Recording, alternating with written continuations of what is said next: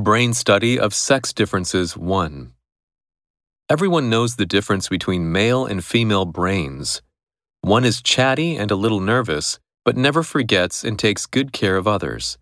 The other is calmer, albeit more impulsive, but can tune out gossip to get the job done. These are stereotypes, of course, but they hold surprising sway over the way actual brain science is designed and interpreted. Since the dawn of MRI, neuroscientists have worked ceaselessly to find differences between men's and women's brains. This research attracts lots of attention because it's just so easy to try to link any particular brain finding to some gender difference in behavior.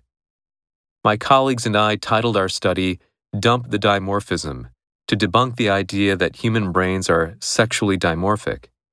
That's a very sciency term biologists use to describe a structure that comes into two distinct forms in males and females, such as antlers on deer or the genitalia of men and women.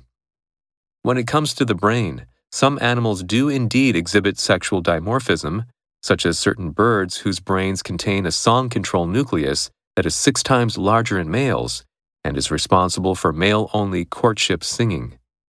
But as we demonstrate in our exhaustive survey, nothing in human brains comes remotely close to this. Albeit, the number of applicants began to increase, albeit slowly. Impulsive. I made an impulsive decision. Tune out. She tuned out their conversation. Sway. The country was under the sway of a dictator. Dawn. They kept working from dawn to dusk. Ceaselessly. He is moving about ceaselessly. Debunk. The voter fraud claims were debunked. Dimorphic.